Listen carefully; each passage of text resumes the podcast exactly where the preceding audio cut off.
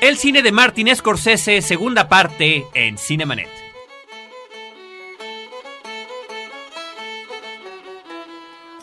El cine se ve, pero también se escucha. Se vive, se percibe, se comparte. Cinemanet comienza.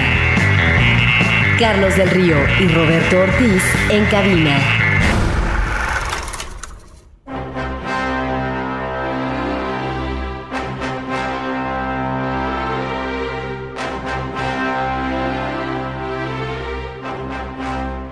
www.frecuenciacero.com.mx Esto es Cinemanet, el programa dedicado al mundo del cine. Soy Carlos del Río y saludo a Roberto Ortiz. Pues continuamos en el viaje. Y el viaje son las películas de Martín Scorsese y qué mejor, Carlos, que con este invitado especial de lujo que tenemos ahora. José Antonio Valdés Peña, investigador de la Cineteca Nacional, autor del libro Las óperas primas del cine mexicano, crítico de cine, se desempeña entre muchos otros sitios en el noticiero matutino de Canal 11 los miércoles y los viernes el noticiero que empieza a las 6 de la mañana.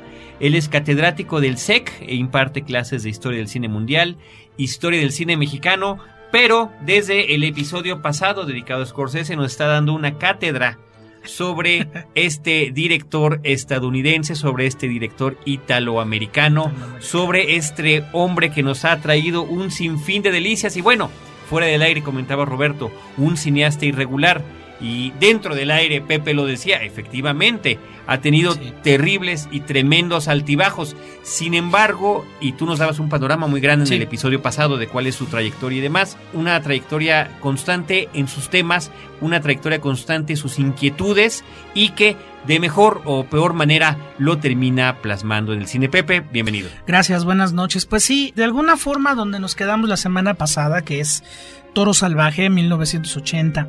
Estamos hablando también ya de un cambio en el cine norteamericano y bueno, eso tiene que ver con un gran amigo de, de Martin Scorsese, que es George Lucas, que bueno, en 1977 estrenó una tal película llamada La Guerra de las Galaxias, una que peliculita. pues, eh, bueno, ya sabemos que cambió para muchas cosas la historia de Hollywood. Y bueno, en los 80s lo que era antes confianza, era orgullo para el cine norteamericano que hubiera estos directores como Coppola o el propio Scorsese Brian De Palma. Pero, pero que además eran Sí, amigos. que eran amigos, son amigos, Sí, son, son amigos, amigos. claro. Vaya. Digo, ustedes Eran recordarán. cuates en ese momento, ¿no? Ustedes recordarán esa el- la entrega del Oscar donde Marty recibió el, el- el premio finalmente.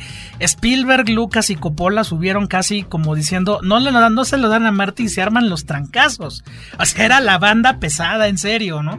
Entonces, bueno, eh, lo que había en un momento había sido orgullo, sí, lo que había sido orgullo en un momento, después se convirtió simple y sencillamente en desconfianza. Hollywood, después de fracasos, y miren que decir fracaso de Apocalipsis Now es terrible, pero fue un fracaso terrible. A partir de ahí, en ese sentido, a partir de ahí, estos directores van a ser relegados en muchos sentidos hacia una especie de independencia creativa, pero al mismo tiempo rechazo por parte de la industria, ¿no? Mientras Steven Spielberg, pues es la mejor época para Spielberg, los 80, E.T., este, Indiana Jones, vaya, continúa muy hacia arriba. Scorsese se mantiene en un perfil muy bajito, pero haciendo películas que, bueno, aquí podemos empezar a mezclar un poquito, más que nada por la premura de tiempo y porque nos faltan casi 28 años de carrera. Pero vamos, Pero vamos, podemos ir hablando un poquito de las películas que ha hecho como por compromiso y las más personales, ¿no?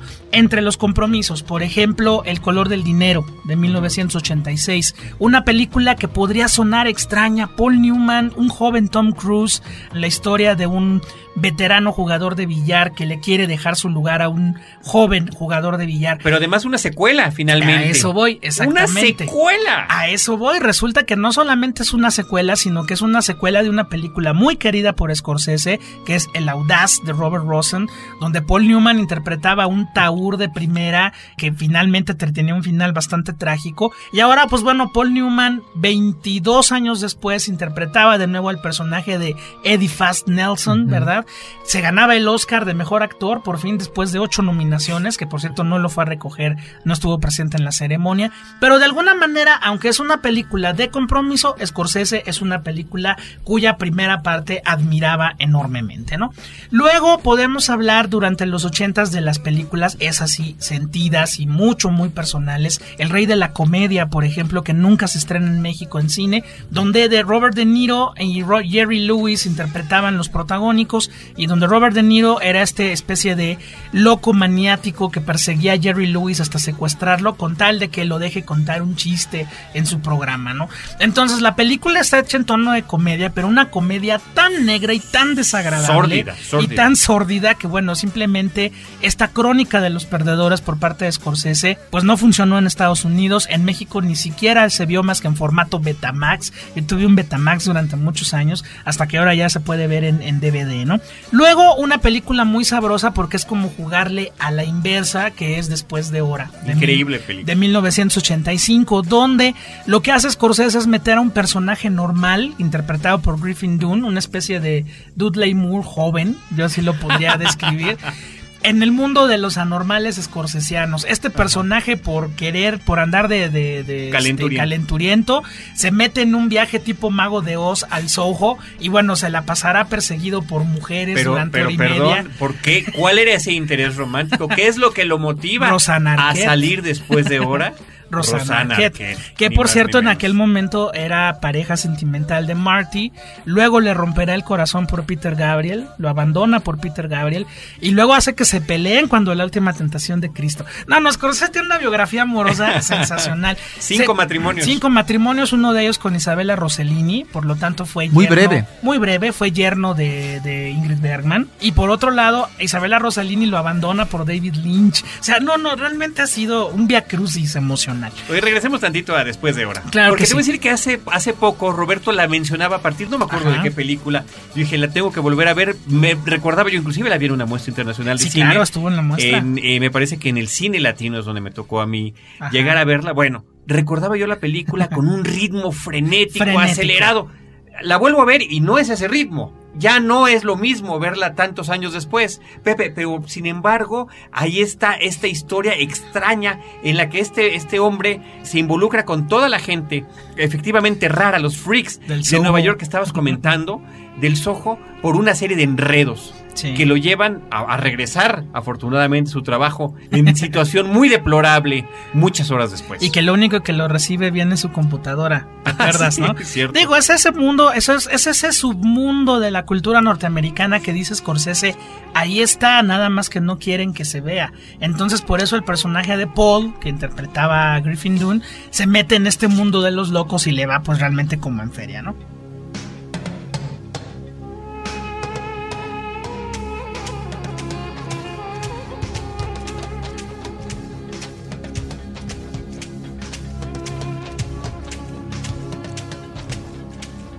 Finalmente, los ochentas los podemos cerrar con la gran película de Scorsese de esa década, que es La Última Tentación de Cristo.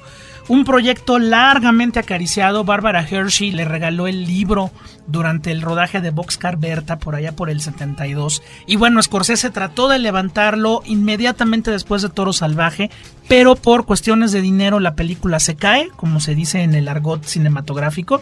Los vestuarios originales de La Última Tentación de Cristo pueden verlos en una película espantosa con Richard Gere que se llama El Rey David. Nada más por eso mm. vale la pena, por, por ver cómo iba a ser el vestuario. Pero finalmente en el 88, sin mucho dinero, con más amigos que colaboraban con él que por otra cosa, pues bueno, logró llevar a cabo la realización de pues una película personalísima donde ahora el personaje es Jesucristo en sí. Hay que tomar en cuenta que es una novela de Nikos Kazantzakis, que Kazantzakis, este escritor griego que fue expulsado de su propio país por hereje, eh, bueno, en el país de la iglesia ortodoxa, pues no te puedes poner a decir metáforas. Y bueno, el hombre pertenecía a, una, a un grupo religioso llamado el abduccionismo, que quiere decir que para ellos Jesucristo no fue el hijo de Dios, sino alguien que fue poseído, abducido por el Espíritu de Dios. Claro, a nosotros nos puede sonar muy congruente y muy normal, pero pregúntale a las hordas católicas que sin ver la película quemaban los cines, un cine en París particularmente, que yo recuerdo anécdotas de gente que andaba en las viejas tiendas Virgin allá en Nueva York buscando la música que compuso Peter Gabriel, que bueno, Peter Gabriel hizo una labor espléndida en la película porque logró juntar montones de músicos africanos que hicieron la música para la película, es prácticamente sin ninguna paga más que las regalías del disco que afortunadamente se sigue vendiendo.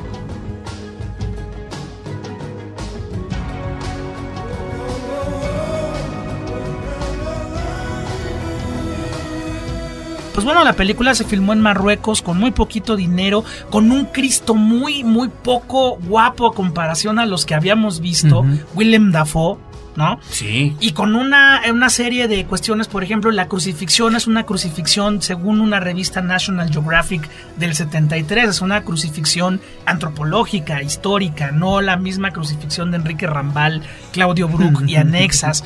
Y por otro lado, esta idea de que finalmente este Cristo de Scorsese es neurótico, es un Cristo que tiene miedo, pero es un Cristo que al final de cuentas de caer en la tentación acaba aceptando su destino, es decir, toro salvaje en la cruz y acaba muriendo con una sonrisa. Y que sin embargo, justamente, ese es el gran mensaje, digo, finalmente si, si cualquier católico nos negáramos o rechazáramos una película como esta, es la que mejor toma el espíritu de lo que se está proponiendo Claro. religiosamente, que Jesús fue Dios hecho hombre, y el hombre duda, el hombre se cuestiona, el hombre no sabe efectivamente hacia dónde se dirige. Y el hombre desea. Claro. Tiene tentaciones, Claro, y esa tentación, esa famosa última tentación, es la posibilidad de la otra vida que pudo haber tenido.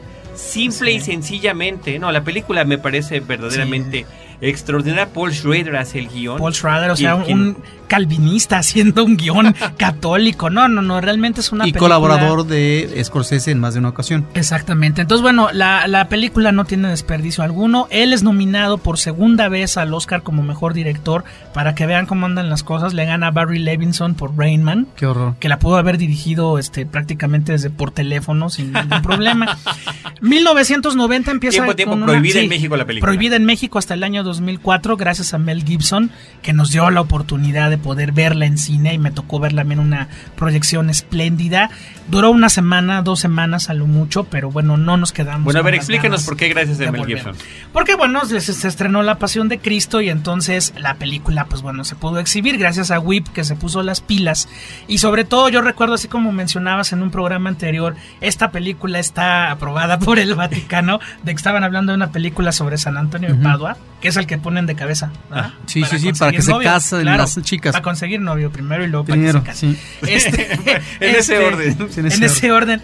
Bueno, este póster de la última tentación de Cristo traía un cintillo que decía, esta película puede contener mensajes que pueden sacudir su religiosidad. bueno, es de esas cosas que no tienen precio, ¿no? realmente. Así es, así ¿no? es.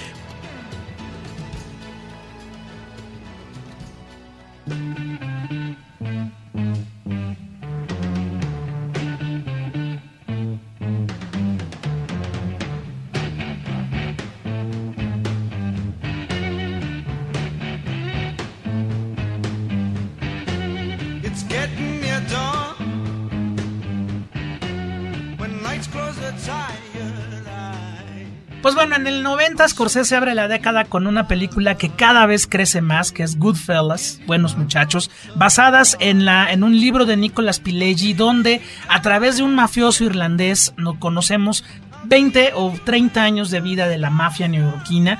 Desde luego en un tono muy, muy sabroso porque no es la familia Corleone, eso está clarísimo. No es esta familia donde prácticamente Don Corleone es Zeus y sus hijos son los otros dioses, sino son una bola de mafiosos que se deben dinero uno a los otros, trafican Se tranzan con los ropa, unos a los se otros. tranzan a los, los unos a los otros y bueno, todo visto con un sentido del humor, una violencia verdaderamente terrible. Yo recuerdo en particular la, la escena de, de la cajuela que mencionaba yo la, la semana pasada. pasado. Una banda sonora verdaderamente sensacional que incluye a Bobby Darin, los Stones, bueno, de todo el mundo, un, un compendio histórico, como decía Roberto, ese Scorsese que te habla de la historia de los Estados Unidos a través de la mafia, en este sentido, pero no en el tono glorioso de, de- de la familia Corleone, sino en el tono de los amolados marginales de la, de la raspa mafiosa de Nueva York. Luego vendría otra segunda versión. Acuérdense que Scorsese retoma muchas de sus películas Sí. favoritas. Cabo de Miedo. Pero quiero hacer una pausa, porque Sí. te nos está saltando historias de Nueva York. Ah, bueno, su episodio, que es el mejor de toda la película, tienes razón. Apuntas al natural, como se llamó aquí en México, Life Lessons, su título en inglés, que solamente usaba prácticamente dos temas musicales. Uno era una, una canción de Procol Harum que se llama este como una pálida sombra, Pavarotti cantando Nessun Dorma y bueno, la historia de un artista, un pintor que era Nick Nolte, completamente leonino y mugroso del Soho, desde luego, que está perdidamente enamorado de Rosanna Arquette y Rosanna Arquette pues ya no lo quiere, ¿no? Entonces son 40 minutos de un artista sufriendo por una mujer, pero al mismo tiempo vampirizándola y alimentándose para poder crear arte. Que bueno, Scorsese lo ha planteado en muchas de sus películas y bueno, no es casual que el hombre lleve cinco matrimonios, ¿no? Uno menos que James Cameron y además menos con menos cinismo, porque al menos a, a, a Scorsese lo han abandonado. Cameron ha cortado con todas y todavía en la Playboy de diciembre que lo entrevistaron dijo, ¿por qué me he divorciado seis veces? Porque soy perfeccionista. Entonces, sí. Pepe, pero yo no sé eh, Sí, la comparación porque en Scorsese Ajá. estamos hablando ante un eh, creador de talento. Y yo, la Ah. verdad, en el caso de Cameron, es un hombre dotado para ciertas cosas, pero muy limitado. Bueno, me refería a los matrimonios nada más, a la cuestión meramente machista del asunto. Y Sí. Historias de Nueva York viene, es este, es este tríptico Ajá. increíble porque decíamos, ¿cómo es posible? Woody Allen, Francis Ford Coppola y Scorsese, cada uno contando una historia en una Sí. misma película, ¿no? El de Coppola es inenarrable, o sea, la vida sin Zoe era para haberle roto los dedos a, a Sofía Coppola. Afortunadamente no lo hicimos porque después nos ha dado buenas películas. Y bueno, Edipo Reprimido era de estas películas donde Woody Allen seguramente tiene mucha flojera y se pone a repetir un chiste una y otra y otra y otra vez. Muy bueno el chiste porque Sí. era la madre judía flotando en el cielo, quemando a su hijo ante toda la ciudad, algo que Woody Allen, recuerden que es un hombre que no soporta que su intimidad sea revelada, entonces bueno, pero es un mismo chiste, finalmente el de Scorsese tiene una ricura y tiene una Sí. cantidad. Y era el primero el de Scorsese, si Era no el me del equivoco. primero, Sí, lo hubieran dejado al final. Debió haber sido el del final, pero finalmente Pero quedaba bueno. muy, muy evidente que ante esos tres directores tan reconocidos, el corto más eh, sobresaliente Desde luego. era el de Martin. Scorsese.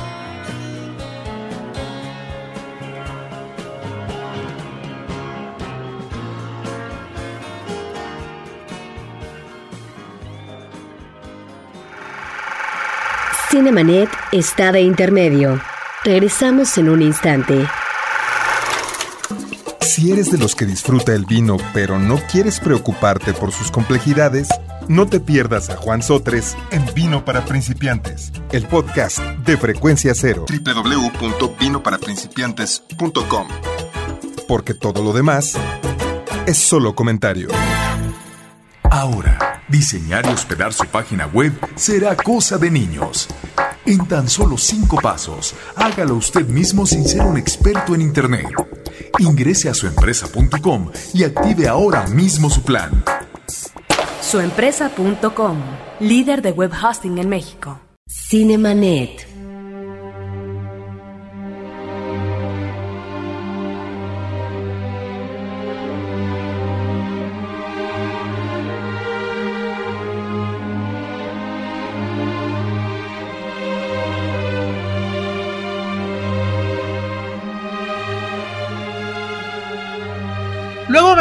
Después de la segunda versión de Cabo de Miedo, donde por ejemplo fue un proyecto interesante, les quiero contar rápido. Cabo de Miedo fue un proyecto que iba a dirigir este Steven Spielberg. Se ven en una comida. Spielberg le ofrece el guion a Martin Scorsese de la lista de Schindler. Yo no me imagino a Scorsese dirigiendo la lista de Schindler. Pero cuando ve No. Scorsese Cabo de Miedo, dice, bueno, me gustaría más porque me gusta la película original. Pero también le dio la vuelta completamente. En el guion original la familia se sentaba a tocar el piano y cantaban canciones navideñas junto al perro. No, que, que bueno, Scorsese realmente le, le repateaba y logró convertir toda la película en algo muy interesante. Max Cady, esta máquina mortal que interpreta a Robert De Niro en la película, que realmente lo vemos convertido en una, en una bestia así impresionante de músculos y de Tatuado. odio, tatuado con un crucifijo en la espalda y todo esto, no es como el ángel vengador o, o el, el psicópata encajoso que molestaba a Gregory Peck en la primera versión. Aquí se convierte prácticamente Carlos y Roberto en esa materialización de las culpas de la familia.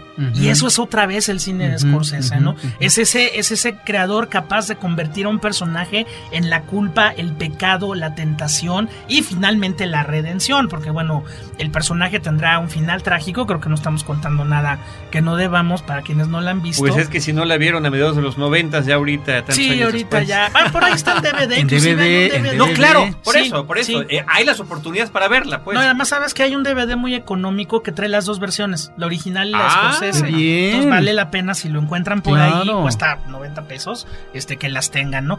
Y luego después, bueno, a mí una película que verdaderamente Perdón, nada más el dato curioso, el otro, otro dato Sí. curioso, ¿no? Que Robert Mitchum y Gregory Peck, que Ajá. son los actores originales, Aparecen. tienen, tienen una Sí. aparición en esta película en los sitios que ahora tienen Robert De Niro y Nick Nolte, ¿no? Y también la música de Cabo de Miedo, versión Scorsese, es de Bernard Herrmann. Puam. Es, es verdaderamente una película crispante como pocas, ¿no? Y bueno, a mí la edad de la inocencia, yo no sé, Roberto, a mí es de los melodramas más hermosos que me ha tocado ver.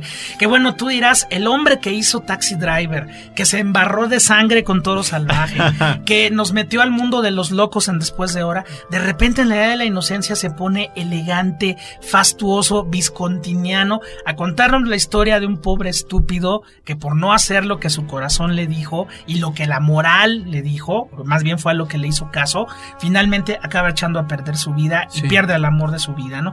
En medio de una vistuosa película que fue muy mal recibida en su momento y que tiene otra vez este, este gusto de Scorsese de las tribus, retratar las tribus, así como la tribu italoamericana de calles peligrosas o la tribu mafiosa de buenos muchachos. En el caso de la de la inocencia es esta tribu de neoyorquinos europeizados de finales del 19 que se dejan llevar por lo que les dice la sociedad y no le hacen caso a sus sentimientos. Ahora, el retrato ¿no? de época es... eh, hermoso. Es de las películas más fastuosas que hemos podido ver en los últimos años, ¿no? Y bueno, a partir de ahí viene una, un desbalance creativo. Casino no está a la altura de Buenos Muchachos, pero se deja ver muy bien.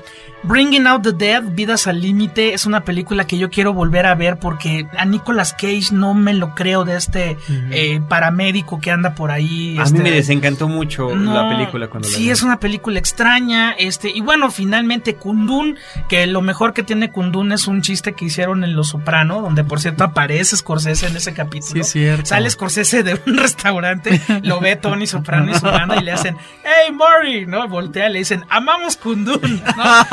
nadie vio esa película y de hecho es una tristeza porque la, la foto era hermosa la música de Philip Glass era inmejorable pero nunca cuaja o sea tú nunca sientes a un italoamericano hablándote de budismo Sí. y menos en esta redención en sentido contrario de decir yo nací en Dalai Lama y me tengo que hacer hombre, que funcionaba mucho mejor con Cristo porque era el hombre que se hacía Cristo. Ahí no funciona la película y por cierto, tristemente la película no se puede exhibir en ningún cine del mundo, no se puede distribuir casi en ningún canal de video por el gobierno chino que amenazó al gobierno de los Estados Unidos con que si la volvían a exhibir iban a, a tomar medidas muy drásticas. Inclusive amenazaron con quemar el negativo original de Kundun y simplemente la Disney decidió enlatarlo y está enlatada. Es una película prohibida a nivel mundial, aparentemente. Oh, my love, it's a long way we've come from the freckled hills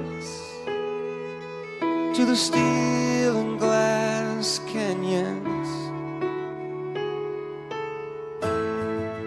stony fields to hanging steel from sky. From digging in our pockets for a reason and to say goodbye. These are the hands that America. Vendrá Pandillas de Nueva York, que es un proyecto que viene desde los 70s, que finalmente se logra en aquel momento con Daniel Day-Lewis, con Leonardo DiCaprio. También aquí podemos hablar de que empieza este amor intenso de Scorsese por Leonardo DiCaprio, que yo todavía no acabo ¿No de entender mucho. No, porque no me lo creo de Howard Ojalá que Hughes. nunca lo entendamos bien. No, ojalá que no. No me lo creo de Howard Hughes, no me lo creen los infiltrados. Yo tengo una bronca particular con Amsterdam Balloon en, en Pandillas de Nueva York, mientras Daniel Day-Lewis está excelso. impecable. Excelso con Sam Impecable. Bigotes, ¿no? Impecable, Este, porque además una época muy Sí. similar a la que se retrataba en The Age of Claro. the Innocents. El mismo actor ahora regresa con Sí. Scorsese a este papel que es increíble de Butcher. Claro, y además una película eh, que yo le, le- le doy mucho mérito a Roberto, algún día me dio su punto de vista y la entendí mejor, que es muy irregular, funciona muy bien mientras Scorsese te retrata las tribus neoyorquinas, cómo vivían los neoyorquinos en ese momento. La historia de amor es chafísima, ya cuando viene la, la- la sobrecarga de violencia al final, El, el final es y si no entiendes de historia de los Estados Unidos durante la guerra civil, te pierdes muy fácilmente. Pero bueno, hay que reconocerle como mérito que los decorados de la, de la Nueva York del 19 estaban construidos madera por madera en Cinechita. De hecho, llegó a visitarlo George Lucas Scorsese durante el rodaje y le dijo. Oye, ¿por qué no hiciste todo digital? Este, yo episodio 2 la estoy haciendo digital y me sale baratísima. Y dijo Scorsese, no, es que yo quiero hacer cine. Con eso le puso pa, pa. Amigo, yo quiero hacer cine, amigo. Exactamente. Fue el gran fracaso de su carrera. 10 nominaciones al Oscar que se fueron a la basura, En no blanco. ganó una sola. Y bueno, finalmente vendría El Aviador, después este, esta película de Howard Hughes, que también tiene esa falla, yo siento, de abarcar demasiado de un personaje del que se merecen mínimo seis películas diferentes, que es este personaje de Howard, Howard Hughes. Hughes. Además, a nivel público, yo siento que muy pocos jóvenes en aquel momento del 2004 tenían idea de quién era Catherine Hepburn, Errol Flynn o Ava Gardner, y menos les importa, ¿no? Entonces era una película Y está mal mal, armada. Y está mal, el armada. actor principal. Está Y mal. DiCaprio a mí no me, Sí. No me gusta. Finalmente, Los Infiltrados, una segunda versión de una película hongkonesa llamada Héroes Infernales, pues se va a convertir en su gran éxito comercial del año 2006. Va a ser la película que le dé el Oscar. Era lo que todos los fans nos temíamos en algún momento. Marty tendrá que hacer su película menos personal, menos comprometida, pero muy entretenida para ganarse el premio de la Academia y, finalmente así fue. Y creo que no es del todo malo, porque bueno, Los Infiltrados es completamente disfrutable. O sea, Nicholson, Matt Damon, Matt que está Damon, está sensacional sí. ahí de este personaje doble cara tan, tan sabroso. Hasta Mark Wahlberg. Mark Wahlberg está muy bien, muy, muy bien.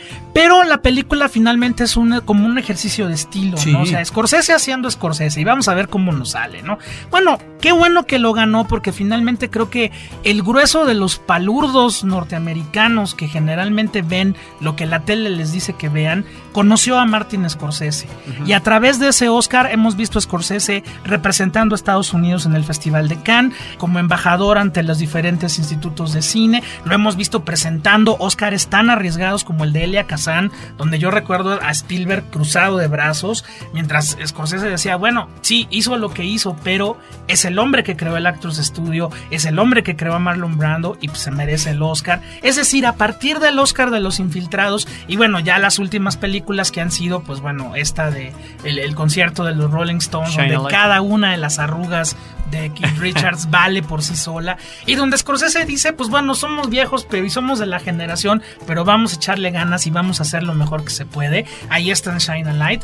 Y bueno, pues finalmente no solamente viene Shutter Island, la isla siniestra, sino ya nuevos proyectos. Viene por fin el proyecto de Teddy Roosevelt que viene para el 2011 bastante fuerte. Y viene pues un proyecto muy interesante y otra vez volvemos a la culpa católica en su cine que es un proyecto sobre los misioneros que llegaron a Japón en el siglo XVI yo no sé si es la vida de San Felipe de Jesús no tengo la menor idea pero el reparto son hasta ahorita Javier Bardem y Gael García Bernal que van a ser estos jesuitas que llegan a Japón y bueno ya los veremos colgados este de sus respectivas cruces no y bueno es un hombre por lo tanto que sigue obsesionado con la historia obsesionado con la violencia, obsesionado con el cine, porque de hecho Shutter Island es una reinvención, reelaboración de una película que Scorsese admira profundamente de Sam Fuller, tú la recordarás, Remolino de Pasiones, Shock Corridor, donde unos, un, ahí era un policía entraba a un manicomio para descubrir un crimen y acababa volviéndose loco. Y bueno, lo que hemos podido ver de Shutter Es Island es muy similar, ¿no? Y bueno, la película lleva hasta el día de hoy dos semanas en el primer lugar de taquilla en, sí, los Estados sí. Unidos. Lo que quiere decir que, bueno, finalmente, regreso al término, los palurdos norteamericanos finalmente están en- reconociendo en Scorsese ese gran artista al que habían tenido tan sojuzgado, tan rebajado y tan ignorado durante tanto tiempo, fuera de una cierta élite, ¿no? Bueno, después de todo este recorrido que nos has dado de la carrera fílmica de Scorsese, Que parece un recorrido editado por el propio Martin Scorsese. Estoy tenso. Ah, bueno, se nos están olvidando, perdón, la- las cinco horas de Bob Dylan, No Direction Home. Claro. Es un maravilloso documental sobre uno de sus grandes Sí, este, mitos y obsesiones que es Bob Dylan, que se puede conseguir en DVD. De hecho, en México fue como se pudo ver en DVD. Y bueno, son las cinco horas más hermosas que alguien le ha dedicado a Bob Dylan en la vida. También quisiera, eh, Pepe, que lo introducías tú en el pasado programa, este amor que tiene por el cine Scorsese, que lo muestra en sus películas a propósito del remake o de ciertas situaciones, actores, etcétera, también tiene que ver con una toma de conciencia. Sí. Pero una toma de conciencia que se vuelve acto en términos de rescatar eh, películas fundamentales de la historia del cine Sí, y que la labor de él se convierte como la de un embajador que es el punta de lanza para que finalmente puedan enriquecerse los archivos fílmicos en el mundo.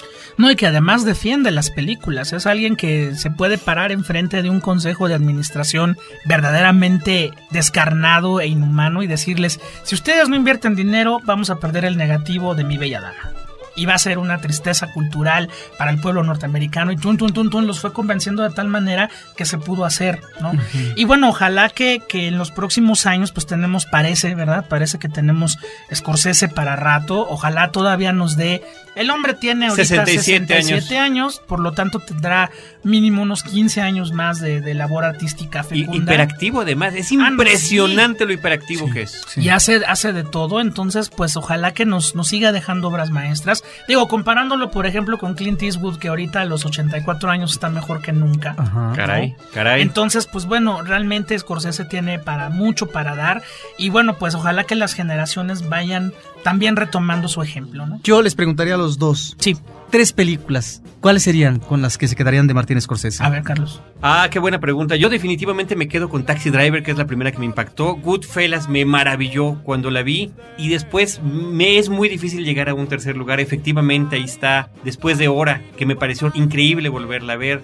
La última tentación de Cristo, que me impactó mucho porque yo en algún momento en la universidad hice un estudio sobre las películas que abordaban la figura de Jesucristo en el cine. Inclusive pudimos editar para la clase la misma escena que era eh, la, la escena en la que se le arrojan las piedras a, a- a María Magdalena. Y bueno, la forma en la que lo resuelve con hiperrealismo, que no son piedritas, ¿verdad? Las que están aventando, son verdaderas rocas terribles en la película de Scorsese, me encantó muchísimo. Y por supuesto Toro Salvaje, que es una joya por sí misma, o sea que es muy difícil poder hacer un tipo de lista de estas. Bueno, yo me voy con la última tentación de Cristo. Me seguiría con Toro Salvaje. Y me quedo al final con Buenos Muchachos. Sí, yo me quedo con Sí. Toro Salvaje después de Hora, que me parece una delicia. Genial, genial. Y me quedo con Buenos Muchachos. Bueno, entonces, si solamente Tony Soprano se queda con Gundun. Según nos. Allá nos él. ver, allá él, ¿no? Y Christopher Moltisanti, por favor, que estaba con él en esa misma escena. Es más, creo que el que grita es Christopher. Hey, Mari. sí, es muy bueno. Y además, él- él se ve que se divierte enormemente. También se han visto este, los comerciales que ha hecho para Armani, para algunas este, firmas. Uno que hizo muy padre de. No me acuerdo de qué es el comercial, pero está este Scorsese hable y hable y hable y hable, hable en el comercial y dice. Nosotros te interrumpimos tus comerciales, tú no interrumpas nuestras películas, ¿no? ¡Oh, maestro! ¿no? O si no, uno, ese sí era de Mastercard que llegaba a una fiesta de niños de su ahijado, ¿no?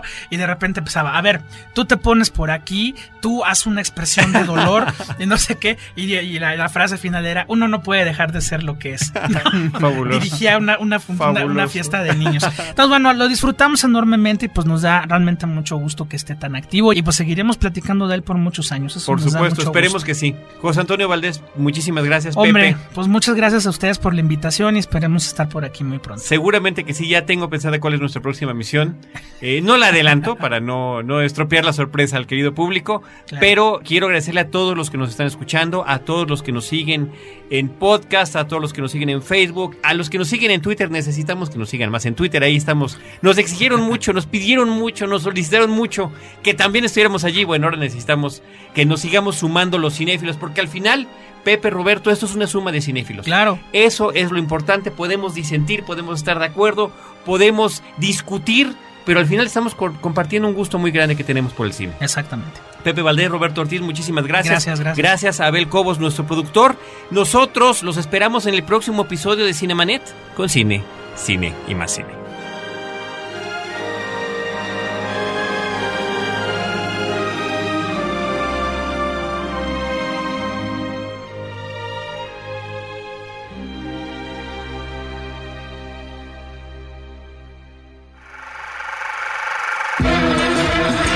Cinemanet termina por hoy. Más cine en Cinemanet. Frecuencia Cero, Digital Media Network, www.frecuenciacero.com.mx. Pioneros del podcast en México.